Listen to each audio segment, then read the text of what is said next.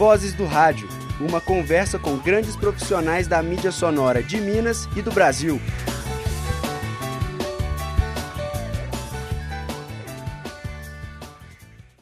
Bom dia. Está no ar o programa Vozes do Rádio, com a apresentação de Paulo Eduardo Silva e Caleb Souza. Na edição de hoje recebemos Mosair Salomão Bruck, professor e pesquisador na Faculdade de Comunicação e Artes da PUC Minas, onde atua no programa de pós-graduação em Comunicação Social e no curso de graduação em Jornalismo. Doutor em Literatura de Língua Portuguesa pela Pontifícia Universidade Católica de Minas Gerais e pós-doutor pela Universidade Fernando Pessoa de Portugal, Mosaí Salomão vem dedicando parte de suas pesquisas aos estudos sobre o rádio e o jornalismo radiofônico, Publicou os livros Jornalismo Radiofônico e Vinculação Social, Biografia e Literatura e O Jornalismo Diante de Novos Cenários Sociais, a Imprensa e o Surgimento da AIDS e do Crack. É coautor dos livros Jornalismo, Cenários e Encenações e Radiojornalismo, Retórica e Vinculação Social. O professor é organizador da coletânea Interações Plurais, Atuou no, rádio, no, atuou no rádio jornalismo nas rádios Capital, Itatiaia, América, Globo e CBN. E fez parte da equipe que implantou a primeira rádio All News em Belo Horizonte, a rádio CBN, no início dos anos 90. Professor Mosaí, obrigado pela sua presença nos estúdios aqui do laboratório da Rádio PUC Minas. Eu agradeço aí o convite, viu, Caleb e Paulo.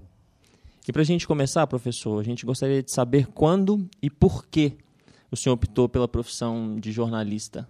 Bom, é, é na verdade, a minha experiência, a minha proximidade com o rádio começa em função de eu ter que levar marmitas para o meu irmão, que trabalhava na Rádio Itatiaia. Aí era, eu ia lá e tal. E eu achava aquilo tudo muito bacana. Era gente, geralmente no sábado, domingo, que eu, enfim, que eu fazia isso.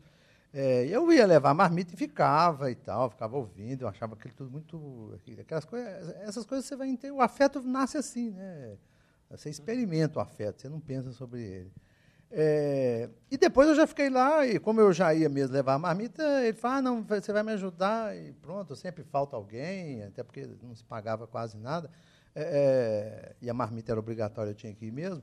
É, é, eu fiquei lá e pronto, começamos a, comecei a fazer plantão esportivo, sabe? Isso eu tinha 15 para 16 anos. E daí para frente, pronto, continuei.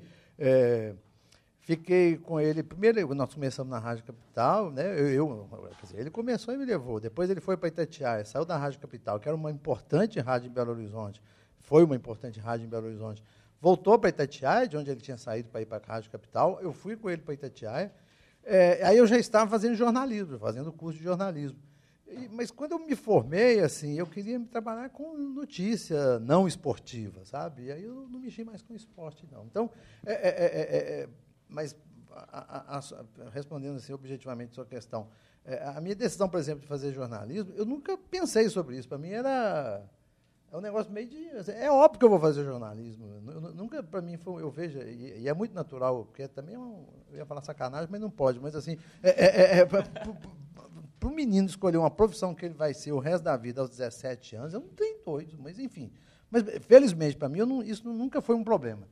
Eu já estava no rádio, eu gostava de tudo aquilo, eu conhecia os repórteres, assim, é, é, vez ou outra, quando tinha uma coisa, me levavam, assim, num sábado, domingo, nas férias não tinha campeonato, então, enfim, para mim foi um negócio muito, não vou dizer natural, mas assim, é, acho que foi automático mesmo.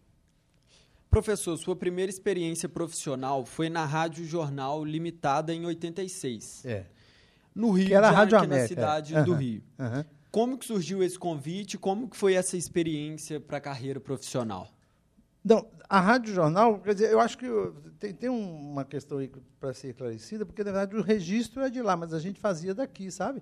É, é, é, eu, tava, eu, tava, eu tinha acabado de formar, eu tinha acabado de formar. Eu já tinha essa experiência de plantão, quer dizer, de plantão esportivo, eu já conhecia o rádio por dentro, sabe? E aí, tão logo eu formei, aí pronto, apareceu essa oportunidade aí, mas que, mas que foi fundamental, assim, para eu, eu, eu, aí sim mexer com jornalismo de notícia, de notícia mesmo. Entendo o que eu estou querendo dizer, o não esportivo, sabe? Uhum. E em certa altura da carreira do senhor, professor, como profissional do rádio, já o senhor passou também a dar aulas, e parece que essa opção pela carreira acadêmica, permaneceu aí por muito tempo. Prova disso são todos os trabalhos que o senhor desenvolveu uhum. após esse tempo aí. Foi uma escolha tranquila para o senhor optar pela carreira acadêmica? O que, que te motivou a optar pela, pela carreira acadêmica? Foi tranquila, mas assim, é, é, é, é eu acho que aí talvez fosse importante esclarecer, sabe? Que tão logo eu formei, eu fui trabalhar, já tinha experiência, mas fui trabalhar aí sim como jornalista de rádio. Em 87, se eu não me engano, 87, vocês não tinham nascido, não eram nem projeto, né? É, surgiu uma vaga de professor aqui, uma possibilidade de substituição, é, um professor que se afastou, que saiu da PUC e tal.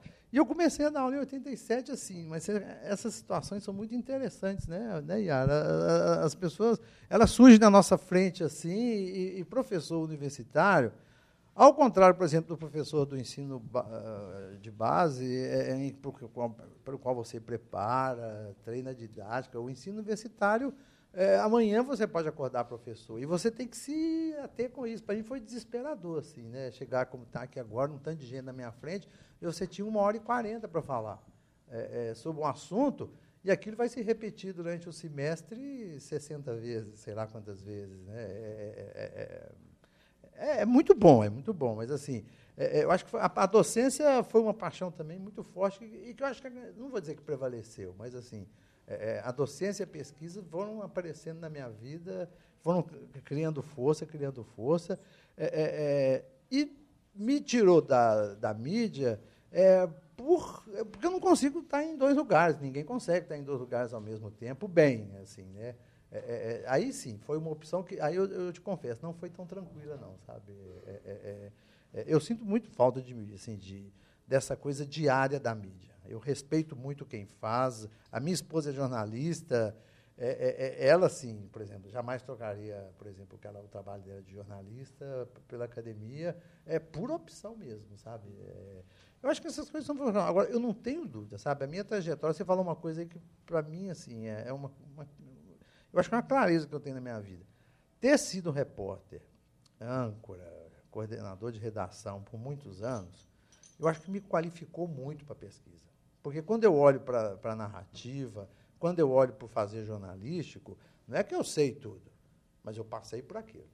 Eu, eu não tenho aquilo assim como uma abstração.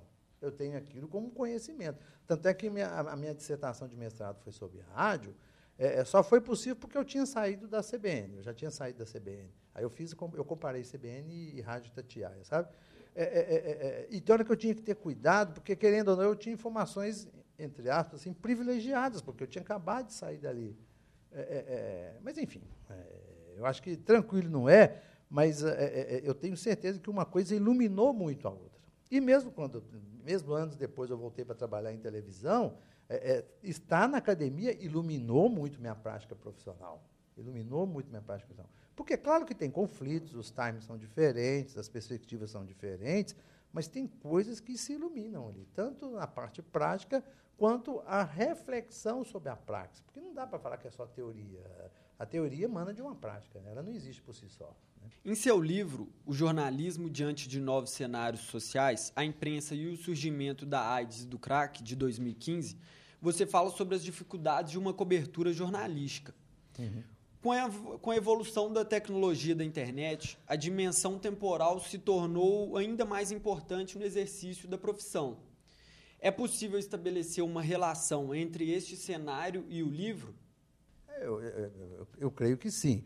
Primeiro, assim, eu, só tento sempre, viu, Paulo, fugir da, da armadilha de um tecnicismo. Não estou dizendo que você está fazendo referência a isso, não, mas eu tenho cuidado porque eu acho que o, tecnicismo está aí, mas as coisas que são fundantes da prática profissional, é, é, é elas são mais determinantes. É é, é, é, é, sem ficar aqui discutindo se o meio técnico, tecnológico é condicionante ou determinante, mas assim, o que eu vejo hoje, não dá para colocar na conta, por exemplo, da questão técnica, a superficialidade, a, a falta de checagem da informação, a má cobertura. Isso é um jornalismo que ainda continua sendo mal feito. Quer dizer, e também não estou generalizando que ele é sempre mal feito, ele tem problemas. É claro que também que há outros aspectos, interesses editoriais, políticos, econômicos. Isso, isso é, é, muito complexo, né? Tudo isso não dá para destrinchar aqui agora.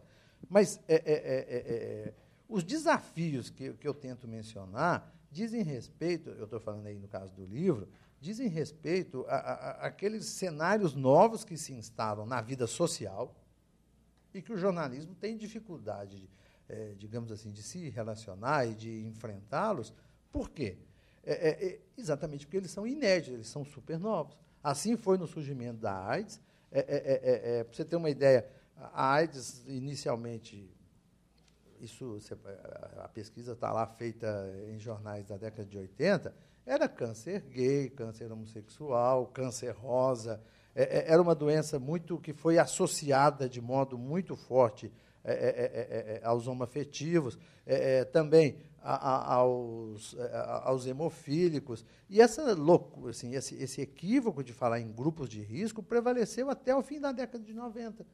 Tem uma matéria na Folha de São Paulo em que um especialista ele fala: olha, os grupos de risco, assim, então, são é, hemofílicos, homossexuais e haitianos. Eu falei, gente, mas por que, que é haitiano? Quer dizer, haitiano que eu saiba é nacionalidade, uma determinação geográfica, populacional e tal.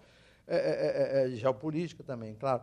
o, que eu, o que eu estou querendo dizer é que o jornalismo, ele, ele descende, ele depende desse discurso especialista. E se os próprios especialistas, digamos assim, num primeiro momento, no caso da arte, e como foi também no primeiro, no primeiro momento do surgimento do crack, as pessoas, a droga é tão pesada que ela impacta tanto as relações, o funcionamento da sociedade, é, é, é, que as pessoas têm muitas dúvidas. Para você ter uma ideia, a primeira apreensão de crack no Brasil, formalmente registrada, claro, foi em 89.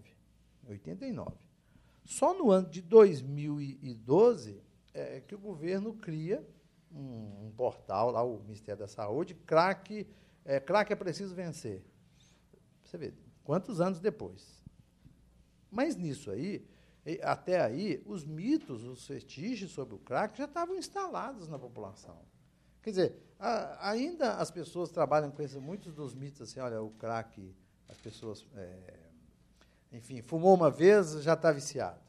O crack mata em poucos dias. É que são, que são mitos.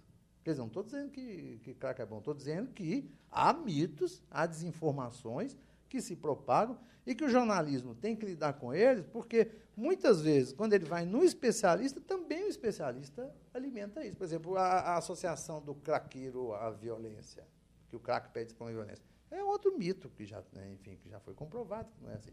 Mas ele persiste, ele persiste. Ele persiste né? E, professor, é, eu não hoje... sei se eu respondi, desculpa, viu, cara? Eu não sei se eu respondi a pergunta, se era por aí, viu, Paulo? É ah. esse ponto mesmo. Se eu não responder, você fala. e hoje, já depois dessa longa carreira aí de atuação, hoje como professor e como pesquisador atuante na área, como que o senhor avalia, por exemplo, a formação do profissional de comunicação? Hoje em dia ela é satisfatória, isso tendo como parâmetro a formação do senhor lá atrás, como jornalista. É, essa formação ela é satisfatória ou ela é defasada em algum aspecto? Eu acho que em termos de defasagem, em termos de uma ausência, de um precário, sempre vai existir, sabe, Caleb? É, eu formei aqui na PUC mesmo, eu estudei entre os anos de 82 e, e 86. Está é, tá fazendo agora 30 anos de, de formado. Primeiro isso, a gente, quando eu formei também a conversa era a mesma. O mercado está em crise, ninguém vai arrumar emprego. Você vê, o mundo já piorou muito, já, já mudou muito, já até melhorou em outras coisas em 2000, desde 86. E, o que eu vejo é o seguinte: é, é, eu acho que o ambiente midiático mudou. Mas isso aí ninguém tem dúvida. Né? E o jornalismo, cada vez se vê mais, é, é, é digamos assim, essa palavra perplexo, né? o prefixo per é isso, é a última dobradura da possibilidade das coisas, né? o perfeito, o percurso. E, e o jornalismo fica perplexo, é, é, nós, o jornalismo, fica perplexo diante da complexidade que o mundo virou. Né? A nossa perplexidade é de um mundo em que o passado já não fica tão assim guardado, o presente escorre pelas mãos o tempo todo e o futuro cada vez mais imediato. O, eh, eh, puxando lá de Santo Agostinho, o Paul Ricoeur fala nos, eh, que, que a gente vive, na verdade, três presentes: o presente do passado, o presente do presente e o presente do futuro. Esse jogo temporal é que conforma, configura a nossa experiência de tempo, que também é a nossa experiência narrativa. Então, assim, o que o jornalismo tem diante de si são desafios muito fortes de uma sociedade muito que cada vez fica mais complexa, que cada vez mais é, é marcado narrativamente por uma superficialidade, porque não tem tempo. Eu, eu, pego aqui, eu não sei, eu vou dar um exemplo, vai ficar datado, mas assim, eu acho que uh, continua do mesmo jeito, acho que uh, vale a pena citá-lo. Essa coisa aí da, da mudança lá do, do, do, ensino médio no Brasil. Sai a notícia ontem, de tardinha, de que vai acabar com as disciplinas, como a exigência de disciplinas como educação física, filosofia.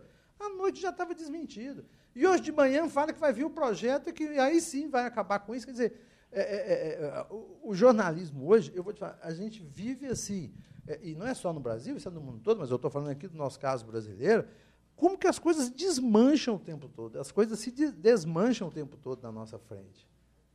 E aí é, é óbvio que, diante disso, é, os jornais que trabalham com, digamos assim, um time um pouco mais alargado, o que, eu estou chamando aqui de um time um pouco mais alargado? Ele tem que fechar meia-noite, porque seis horas da manhã ele tem que estar na banca. Ele para. Ele para. Aí eu acho que essa é, é, é, é a marca do contemporâneo.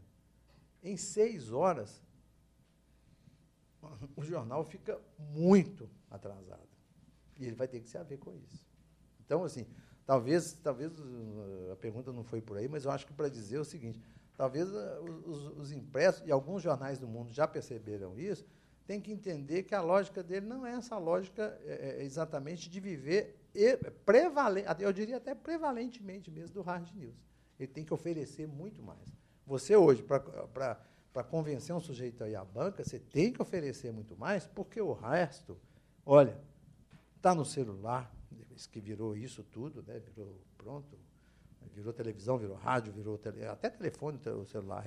É, é, é, mas está tá o tempo todo na internet. Tem um autor, o Bradshaw, ele fala um negócio assim que outro dia eu li, eu falei, ai meu Deus eu estava fazendo um artigo, eu fui lá no texto dele que eu encontrei, que não estava traduzido ainda, ele falou um negócio que, que, que, eu fiquei, que eu fiz, gente, é verdade. O tanto de informação que a gente consome sem se dar. A gente consome informação o tempo todo. Eu, aqui eu vou acionar aqui o IMS, que é o Instituto Mosaico de Sacação, sabe? Mas assim, o que nós consumimos de informação em um dia, eu, em um dia, eu fico imaginando, em termos de informação, coisa, assim, produto simbólico, que deve ser o que o, o, o cidadão europeu médio, europeu médio, lá do século XVIII, consumia a vida inteira. Pense bem, ontem, o dia de ontem, quanta informação você consumiu? E fora que tem que caçar Pokémon, tem que. É, assim, a gente é, a gente é convocado é, é, para esse ambiente interativo. O mundo ficou assim. Cada vez o mundo é menos espaço físico e cada vez mais ambiente interativo. E antes de encerrar esse primeiro bloco, vamos para uma pergunta da plateia. É, bom dia, professor. É, meu nome é Karine Borges e ainda nessa questão sobre o ensino superior, eu gostaria de perguntar se você vê hoje no, no, nos jornalistas de rádio, eu falo em relação à rádio, uma deficiência no ensino de, de trabalho dentro do, da área do, jornal, do rádio jornalismo, se tem alguma deficiência, alguma carência que você que você, que o senhor, né, possa perceber alguma coisa assim? O Carne, essa é a informação, é ótima a, a, pergunta que me dá a oportunidade de falar. É a informação que nós estamos buscando agora numa pesquisa da FAPEMIG, para onde vai o jornalismo, sabe? É, é, com o apoio da FAPEMIG. É, é, é, é assim, eu não tenho essa dimensão, porque ainda nem a gente está iniciando a pesquisa, a gente está ainda construindo lá uma metodologia e tal. Mas assim, aí eu vou falar aqui assim, de percepção muito, de, até a distância, porque eu não tenho tanta proximidade assim. O que, que eu vejo? Assim, nós temos que primeiro perguntar a que serve o ensino superior, a que, que serve a formação de nível superior. E é óbvio, eu defendo isso como uma das principais bandeiras assim, da, minha, da minha perspectiva profissional. É importantíssima a formação superior. A gente ficou, gastou um tempo danado, batalhando. Eu fui duas vezes diretor do Sindicato de Jornalistas, hoje eu sou da Comissão de Ética do Sindicato de Jornalistas. é, a gente continua batalhando para reverter essa coisa da exigência do diploma, porque eu acho que tem que, ter, tem que ser exigido mesmo. Ainda mais numa sociedade cada vez mais complexa, como eu já mencionei aqui, é, sendo repetitivo, é essa que a gente enfrenta. O que, que eu acho que, quando foi perguntado aqui depois, antes sobre o curso superior, uma coisa que eu devia ter dito, mas me enrolei aqui e não falei, o senso comum ele tem uma sabedoria. É, tem coisas que são bizarras, mas assim, ele tem uma certa sabedoria. E uma das coisas que a gente fala no senso comum é, é, é assim, é, é, a gente usa essa frase constantemente. O aluno faz qual curso? Eu acho que tem uma sabedoria aí, porque o curso é feito pelo aluno. É óbvio que a contrapartida da escola, a presença da escola, ela tem que ser de qualidade, ela tem que ser operacional, ela tem que ser operativa, ela tem que fornecer ao aluno aquilo que uma educação superior tem que oferecer, que é aprofundamento. Agora, é o aluno que faz o seu curso superior. Não tem jeito. Podemos aqui, eu, Yara, Écio, Mário, a gente pode, sabe, fazer chover. Mas se o aluno não quiser, ele não vai se formar bem. Essa é uma coisa. É claro que a contrapartida diz tem que ser um curso bom. E o que, que eu entendo que é um curso bom? É um, é um curso que te, que te ajude a pensar os cenários, a entender melhor. O livro que vocês mencionaram aqui, os cenários, novos cenários sociais, ele tenta chamar atenção também para isso. É preciso ler melhor os cenários em que a gente está entendendo. É, que eleição, por exemplo, a gente vive hoje aqui em Belo Horizonte? Que eleição municipal é essa? Com tanto, por que, que nós temos essa configuração tão assim, vamos dizer, às vezes divertida, às vezes muito, e, com certeza muito preocupante, desses candidatos atuais. Então, o que, que eu vejo? É, é, é, eu ouço muitos alunos falarem assim, viu, Carlos? Ah, eu fiquei quatro meses, né? fiquei três, quatro meses lá na Band News, ou na CBN, ou na TV Globo, eu aprendi muito mais do que o curso todo. Eu falo, eu até acredito, sinceramente eu acredito. Mas você acredita, você aprendeu a fazer aquele, para aquele serviço que você foi lá fazer. Mas não é isso que o curso superior te promete. Te promete, não. Não é essa a, a função do curso superior. A função do curso superior é tentar dar um olhar mais crítico, mais, mais fundamentado, mais basilar, é, é, é, para compreender e enfrentar discursivamente os problemas da sociedade. Agora, é claro, e eu tenho certeza que aqui na PUC, eu estou falando do nosso curso, eu não vou ficar falando de outros. assim, a gente investe muito nessa formação, de, nessa competência para a linguagem. Ao final, quando o Caleb, o Paulo se formarem, vocês todos se formarem, quer dizer, primeiro, lá atrás, é aquela coisa da cebola, em camadas. Camadas efetivas de formação sustentada, é, é, é, de compreensão social, de, de ser crítico à realidade, né? O conhecimento aí do cotidiano, então, e domínio de linguagens. Porque não tem jeito. É impossível fazer jornalismo sem, sem dominar a linguagem. Sem dominar a linguagem. E aí, é claro que o profissional ele cada vez mais vai se configurar bem se ele tem, se ele está atento a essas coisas. Não, peraí, eu sou crítico, eu consigo perceber que ação política foi essa, que situação é esse aqui, desse movimento do sem-teto aqui no bairro Guanabara, é, é, é, e eu estou informado sobre isso também, e transformar isso numa linguagem, porque o nosso trabalho ele é muito complexo. Você vai diante lá de um acontecimento, né, do, do que a gente chama, costuma chamar de real, é, é, você vai transformar aquilo numa narrativa, que no caso do rádio vai ter um minuto e meio, um minuto, dois minutos. No caso do jornal, 40 linhas, na internet é isso também, 40, 50 linhas.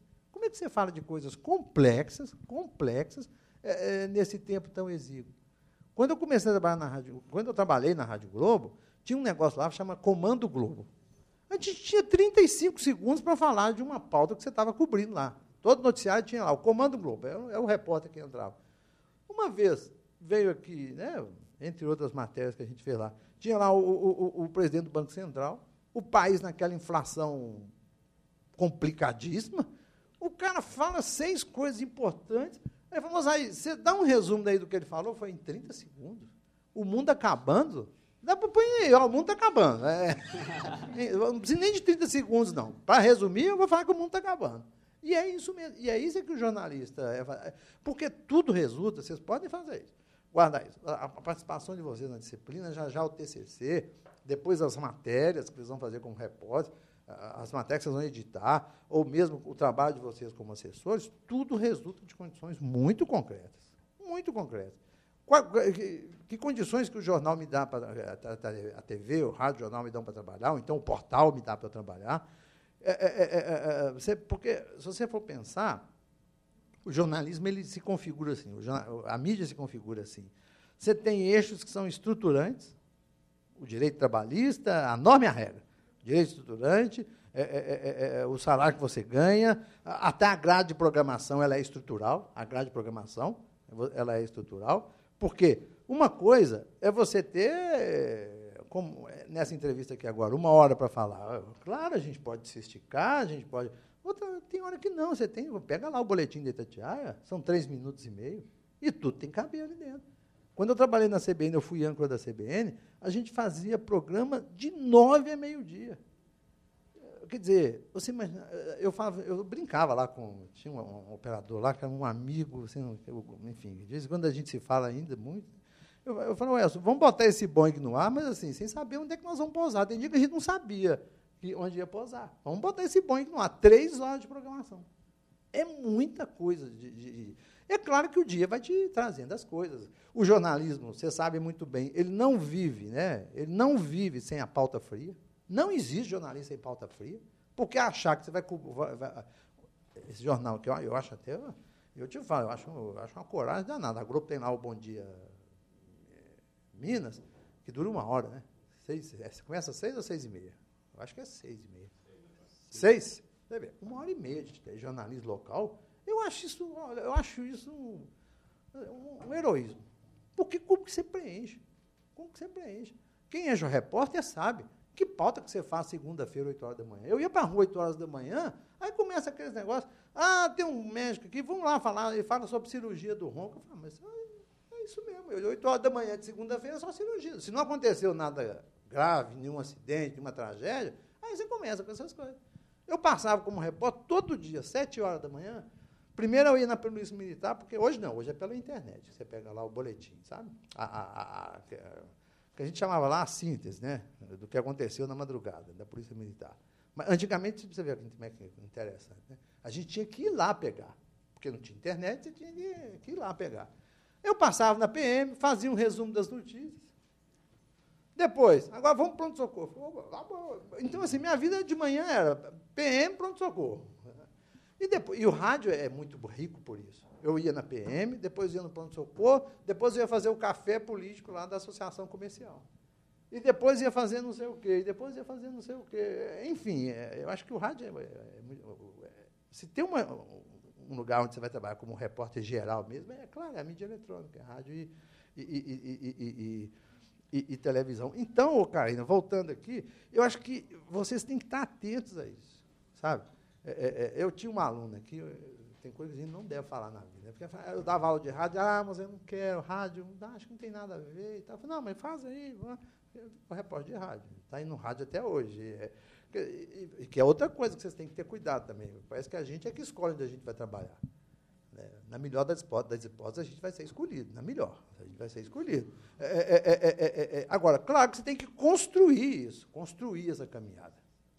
Quer dizer, se você quer rádio, então afunda a cabeça nisso aí, procurem ouvir, sabe? Procura ouvir. Porque é diferente quando um, um chefe de redação que vai te contratar começa a conversar com você, você conhece a rádio dele, você conhece outras rádios, você conhece todos os repórteres, você ouve bem, você domina a linguagem, você fala, você fica tranquilo para contratar.